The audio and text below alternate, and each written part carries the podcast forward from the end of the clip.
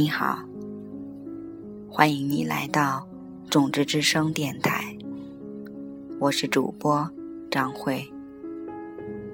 今天我将继续跟大家分享《爱种子》这本书。今天要分享的是问题十三。我丈夫一点都不注重个人卫生，他总是满脸胡须，穿着臭衣服在家中走来走去。我到底要种怎样的种子，才能让他更好的照顾自己？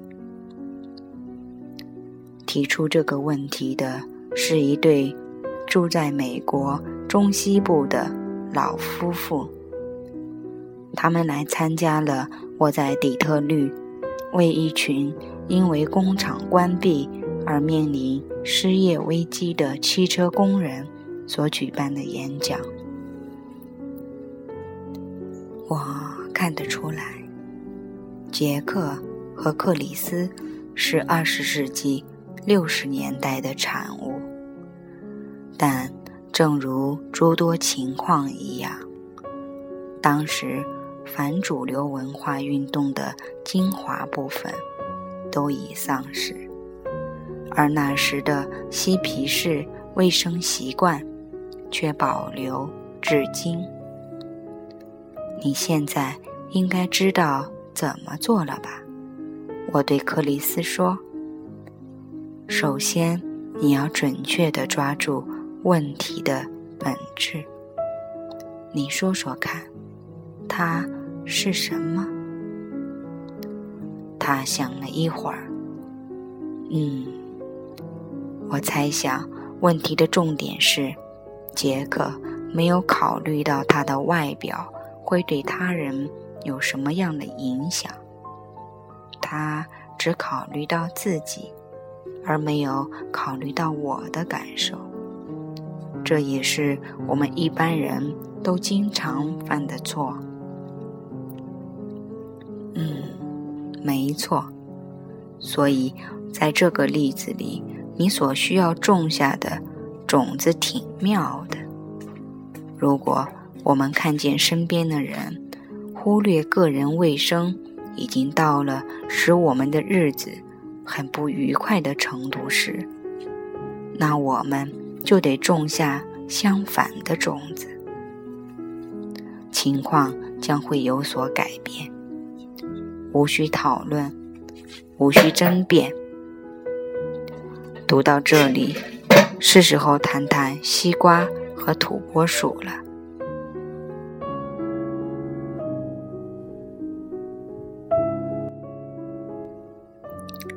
克里斯一脸的疑惑，这也是我想看到的，因为这意味着他将很专心的听我接下来要说的话。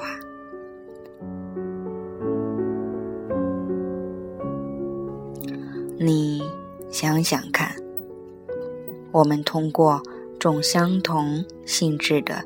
正面种子来抵消负面的种子，也就是当我们觉得孤单的时候，去陪伴他人。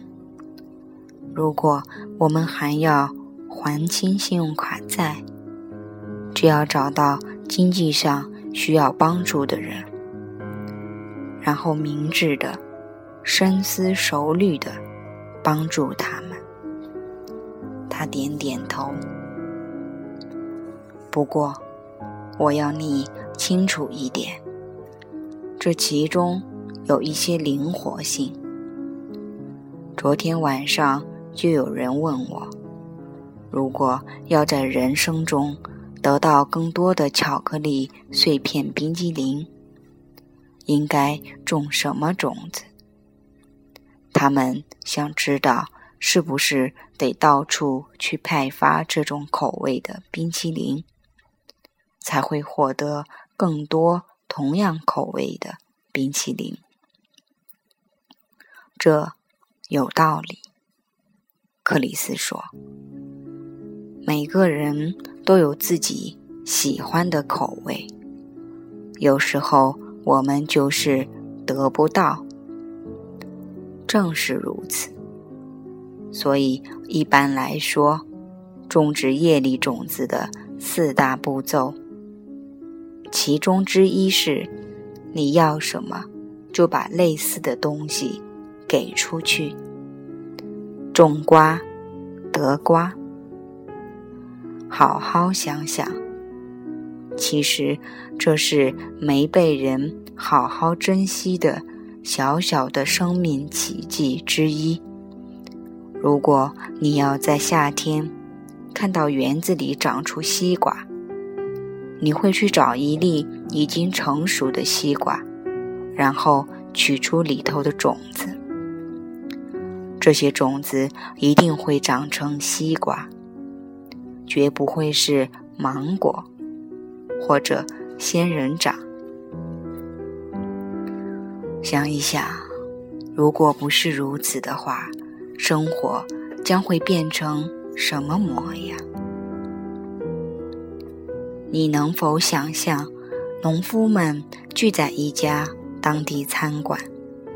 讨论今年可能会发生什么。我在春季种了玉米的种子，希望不会像去年一样长出竹笋来。所以要看到杰克注重自己的外表的种子，就是要更加细心的留意自己的外表。不过这其中有一些灵活性。十七世纪前，有一位名为世清的大师，写了一部《阿毗达摩俱舍论》，其中讨论了有关巧克力碎片冰淇淋的问题。有人说：“世清尊者，您看看，假设我应该转生为一只熊，不过。”我刚好在夏天来临前死去，那正好不是熊繁殖的时期。没问题，大师回答。你会转而投生成一只土拨鼠。这让克里斯笑了。我突然猜想，他或许是觉得土拨鼠和杰克有关联。而且，这个答案颇具争议性。不过，你抓到其中的要点了吧？你决定你要什么，然后选择最相近的种子。它不一定得跟你想要的完全吻合，但是在你的意识里，要把种子回向给某个特定目标。这很重要。例如，让你的男人变得亲近、洁爽。所以，最相近的种子是什么？他问。我们一起想一想。你希望你的丈夫在别人面前容光焕发，而现在的他未能如此的原因。其实就在于你，在你内心深处。因此，我建议你做献花的那件事。那是什么？那就是下一周，任选三天，在你出门时，我要你特别注意自己的穿着打扮，要特别的漂亮。像一朵鲜花一样，让每个人都赏心悦目。而且你要这样想：不是为了自己，不是为了自我，你要打扮的特别的漂亮，让人们走在大街上时，能多一样漂亮的事物可供欣赏。要点在于。你要做一件本来就会为自己做的事。比方说，出门前打扮的漂漂亮亮的。不过，你改变了做这件事情的动机。你能否有意识的为他人打扮自己，给人们带来欢乐呢？这是一个全新的关于个人美貌的理念。尽你的一份责任，不是为了他人，把这个世界变成一个美丽的地方，美貌就变成一件美丽的事，而不是自私自利。你的美貌对经过你身边的人而言。好比视觉上的微笑，美貌是清净、纯洁的，犹如一朵在街上行走的鲜花，不断的向世界献花。养成习惯，不单如此打扮，也要如此思维，为他人着想。给他人愉悦。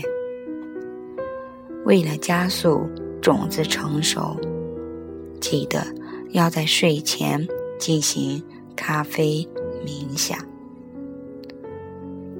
这样，有一天种子将会发芽。你的丈夫将会把胡子刮得干干净净的，走出浴室，身上还穿着一件。洁净的白衬衫，我喜欢。克里斯笑着说：“而且我很喜欢这整套种种子的方法，好玩极了。”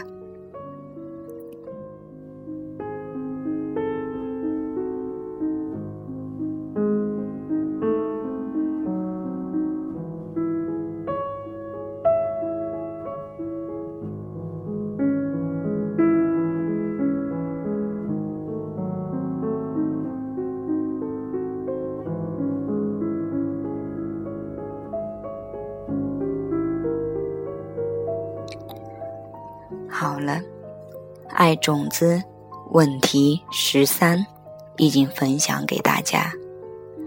张辉想要分享一点点自己的心得。在我十几岁的时候，因为年轻，而且容貌姣好，所以我认为自己很大程度上接近。美丽和漂亮，在我们的生活中，我们认为一些不被大家认为漂亮的人，会受到一些些不公平的对待或者歧视。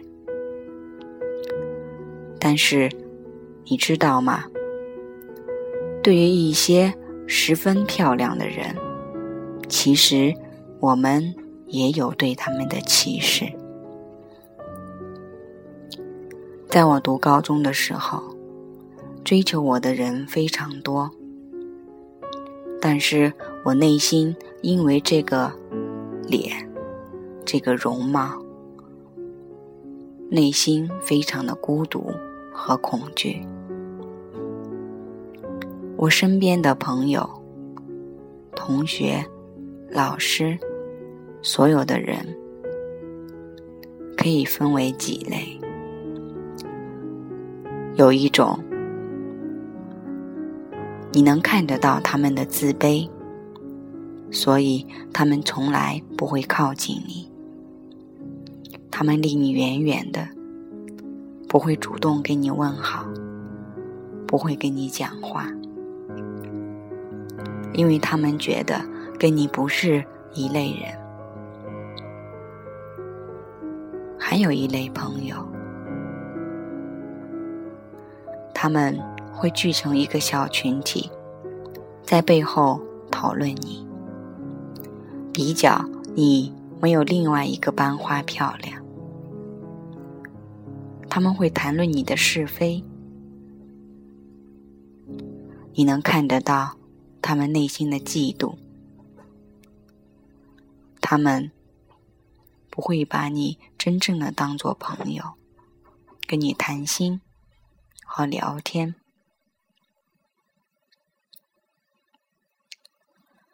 啊，另一类人，他们看到你的容貌，感觉你好像有一点宝物一样，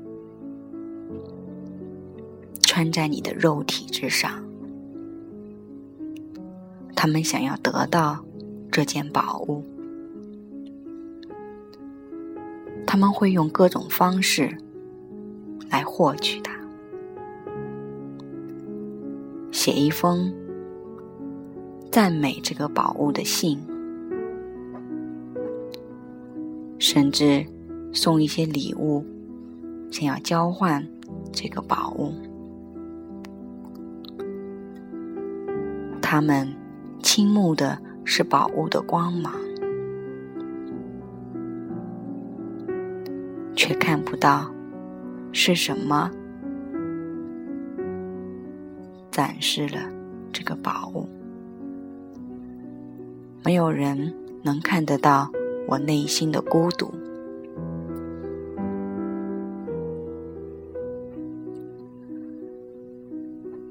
在那个时候，你相信吗？我的愿望就是，希望自己能够平凡一点。我希望自己。能够不要这么漂亮，这样我就可以有更多的朋友，可以有更多的人来倾听我内心的烦恼。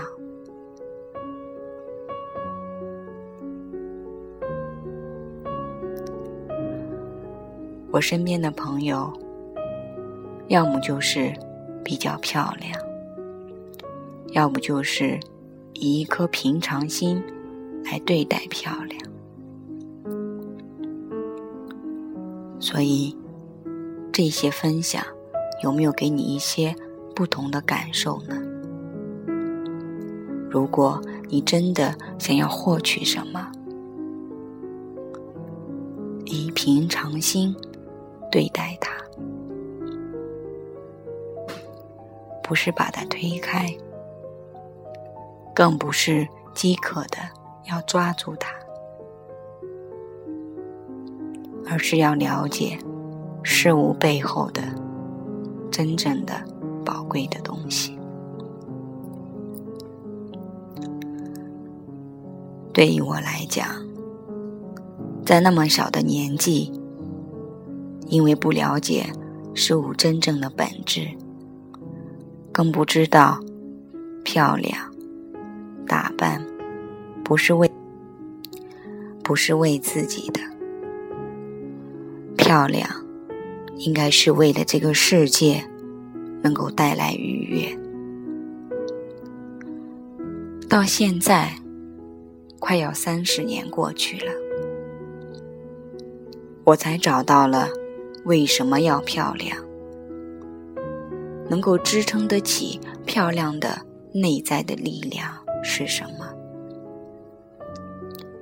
不是为了自己，不是为了自我，不是借着这副容貌去获取什么。美貌是清净、纯洁的，就像一朵在街上行走的鲜花。每一个。漂亮的女士，都是在向世界献花。感恩金刚智慧，感恩格西。好了，我所有内心的话都分享给你。愿我们一起走向更圆满的人生。